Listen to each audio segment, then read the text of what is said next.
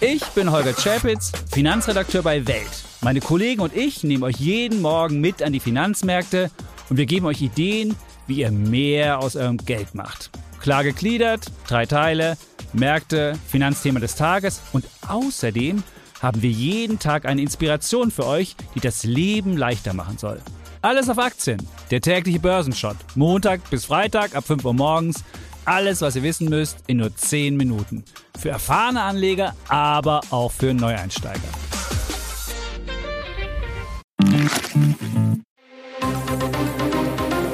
Das Bild News Update.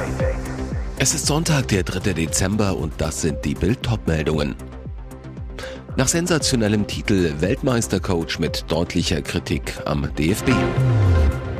Hammersatz zur Kohle in Geheimrunde, Habecks brutales Energiegeständnis.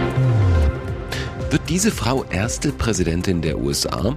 Einflussreicher US-Milliardär unterstützt Nikki Haley im Kampf gegen Trump.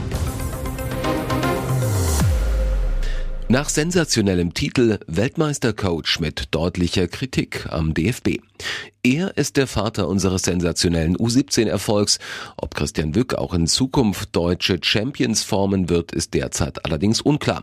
Was klingt wie ein schlechter Scherz, ist bittere Realität. Der Vertrag des Mannes, der unseren 2006er Jahrgang bei der U17 WM in Indonesien so bravourös zum Titel geführt hat, läuft Ende Dezember aus. Der DFB verlängert mit seinen Nachwuchscoaches nämlich jeweils immer nur um ein Jahr. Als er nach dem 4 zu 3 im Elfmeterschießen im Finale gegen Frankreich Frankreich nach seinen Zukunftsplänen gefragt wurde, konnte Wück deshalb nur sagen, ich werde das Ganze genießen, ein bisschen abschalten und mir dann Gedanken um meine Zukunft machen. Es liegt nicht an mir, sondern daran, ob der DFB weitermachen möchte. Brisant, noch im selben Atemzug holte unser Weltmeistercoach zu einer harten Kritik am DFB aus. Ich habe das Gefühl, dass die Jugendarbeit in den Vereinen, aber auch beim Verband nicht so wertgeschätzt wird, wie es eigentlich nötig ist. Denn ohne gute Ausbildung werden die A-Mannschaften Mannschaft und die U21 nicht gefüttert werden mit jungen Spielern. Der 50-Jährige fordert, wir sollten im Verband und in den Vereinen im Jugendbereich mit den besten Coaches arbeiten, um unsere Talente so auszubilden, dass sie für die großen Clubs und die A-Nationalmannschaft interessant werden. Hammersatz zur Kohle in Geheimrunde Habecks brutales Energiegeständnis. Auf der großen Klimakonferenz in Dubai wirbt die Bundesregierung für die globale Energiewende. In der Heimat droht der Ampel ein herber Rückschlag für die eigenen Energiepläne, denn wegen des Haushaltsdebakels der Bundesregierung und des schleppenden Ausbaus der erneuerbaren Energien wackelt der Kohleausstieg bis zum Jahr 2030.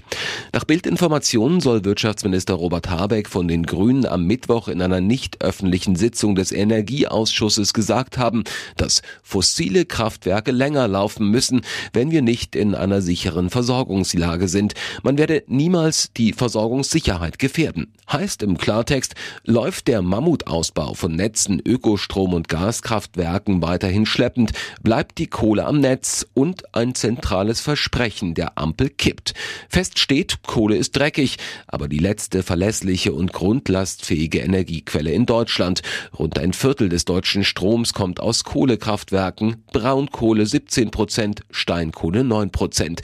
Sie vom Netz zu nehmen geht nur, wenn wir ausreichend Alternativen haben. Mehr Hintergründe lesen Sie auf Bild.de. Wird diese Frau erste Präsidentin der USA? Einflussreicher US-Milliardär unterstützt Nikki Haley im Kampf gegen Trump. Man nennt sie in den USA den Pitbull mit Lippenstift. Das ist zwar nicht charmant, doch wer Donald Trump schlagen will, muss auch mal zubeißen können. Nikki Haley, Ex-Gouverneurin von South Carolina, will für die Republikaner ins Weiße Haus. Doch um gegen den demokratischen Amtsinhaber Joe Biden im November 2024 anzutreten, muss sie in Vorwahlen der eigenen Partei erstmal Trump als Präsidentschaftskandidat ausschalten.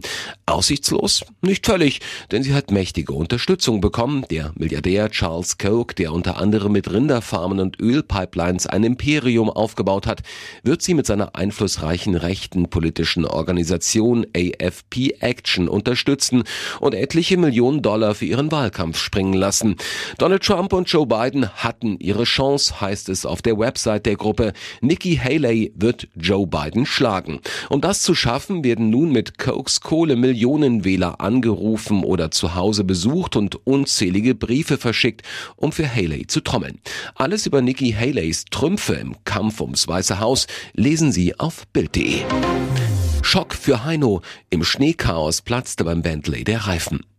Sie passt im Himmel auf ihn auf. Am Samstagabend gab Volkssänger Heino im Haus am Bayern sein zweites Kirchenkonzert nach dem Tod seiner Frau Hannelore, die am 8. November mit 82 Jahren in Kitzbühel gestorben war. Wieder widmete der 84-Jährige den Auftritt der Liebe seines Lebens, bei dem ihm unter seiner dunklen Brille immer wieder die Tränen kamen. Sein Manager Helmut Werner fuhr ihn und seine Gesangspartnerin Anita Hegerland danach am späten Abend in Heinos Band Bentley zurück nach Österreich. Im tiefen Schneetreiben auf der Autobahn kurz vor der österreichischen Grenze bei Flinsbach in Oberbayern gab es plötzlich einen Knall und der Wagen ruckelte heftig. Grund, der rechte Vorderreifen war geplatzt. Auf der Beifahrerseite, wo Heino saß. Dem Manager gelang es, den Wagen unbeschadet zum Stehen zu bringen. Heino zu Bild, es war schon ein Schock und wir standen da plötzlich nachts in eisiger Kälte mitten im Niemandsland. Zum Glück waren wir direkt an einer Ausfahrt und wir sahen in der Nähe eine hell beleuchtete Halle, wohin wir es noch schafften. Glücklicher Zufall, es war die Rettungsdienstzentrale. Heino, dort bekamen wir einen Kaffee und konnten uns aufwärmen. Der ADAC hat uns dann abgeschleppt und sicher nach Hause gebracht. Und jetzt weitere wichtige Meldungen des Tages vom Bild Newsdesk.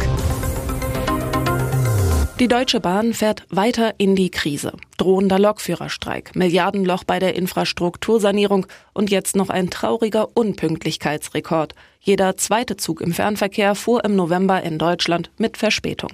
Ein Sprecher bestätigt Bild. Im November haben 52 Prozent der ICE und IC-Züge ihr Ziel pünktlich erreicht. Grund für die schlechteste Pünktlichkeit der Bahn im Fernverkehr seit acht Jahren sei laut Bahn vor allem die massive Zunahme an Baustellen. Aufgrund des massiven Sanierungsstaus hat die DB das Bauvolumen im laufenden Jahr erheblich ausweiten müssen, so der Sprecher. In Zahlen im November 2023 habe sich laut Bahn die Zahl der Baustellen gegenüber dem Vorjahr um 11 Prozent erhöht. Die Pünktlichkeit ist im Vergleich zum November 2022 um 9 Prozent zurückgegangen. 75 Prozent der Fernverkehrszüge werden auf ihrer Fahrt durch mindestens eine Baustelle ausgebremst. Ab dem kommenden Jahr sollen dann viele einzelne Baustellen gebündelt angepackt werden. 2024 will die Bahn umfangreiche Streckensanierungen starten, wenn die zugesagten Milliarden aus dem Bundeshaushalt auch tatsächlich kommen. Ein DB-Sprecher zu Bild die Pünktlichkeit entspricht nicht unseren eigenen Ansprüchen und wird auch nicht den Leistungen gerecht, die unsere Fahrgäste zu Recht von uns erwarten. Wir bauen heute für eine bessere Bahn von morgen. Kleiderpanne in Floris Adventsshow. Beim Adventsfest der 100.000 Lichter mit Florian Silbereisen am Samstagabend in der ARD traf es Barbara Schöneberger. Die Moderatorin gehörte zu den Gästen des Entertainers und hatte gleich zu Beginn ein kleines Problem mit ihrem Kleid. Schönebergers Garderobe knallrot, festlich und schulterfrei, doch der Fummel hatte seine Tücken. Nach ihrem ersten Auftritt ging Schöneberger direkt von der Bühne, wurde aber von Flori zurückgehalten. Bleib da noch bei mir, wir wollen dein Kleid in voller Pracht zeigen. So kam es, dass sie vor laufender Kamera ihren Fauxpas verriet. Die Moderatorin, während sie das Kleid lupfte, ich habe den Rock drüber gezogen, denn unten drunter ist es gerissen. Zum Vorschein kam tatsächlich ein engerer Rock mit Schlitz. Als Schöneberger dem Gastgeber später in der Weihnachtsbäckerei beim Plätzchenbacken zur Hand ging, war die Panne nochmal Thema. Passenderweise hatte sie sich jetzt eine Schürze übergeworfen. Die wollte ihr Flori nach der Backaktion abnehmen, aber Barbara protestierte, bitte nicht, ich habe ja das gerissene Kleid darunter. Jeden Morgen dieselbe Playlist. Putin lässt Häftlinge mit Songs von Bon Jovi quälen. Das Folterrepertoire in russischen Gefängnissen kennt jede Menge grausamer Methoden für Gefangene. Wie das US-Magazin Newsweek jetzt berichtet, greift ein Knast zu einer Musikplaylist, um seine Häftlinge in den Wahnsinn zu treiben. Unter Berufung auf einen Insassen schreibt das Magazin, dass im Gefängnis Kapotnia, rund 18 Kilometer südwestlich von Moskaus Zentrum, jeden Morgen immer wieder laut Musik abgespielt wird.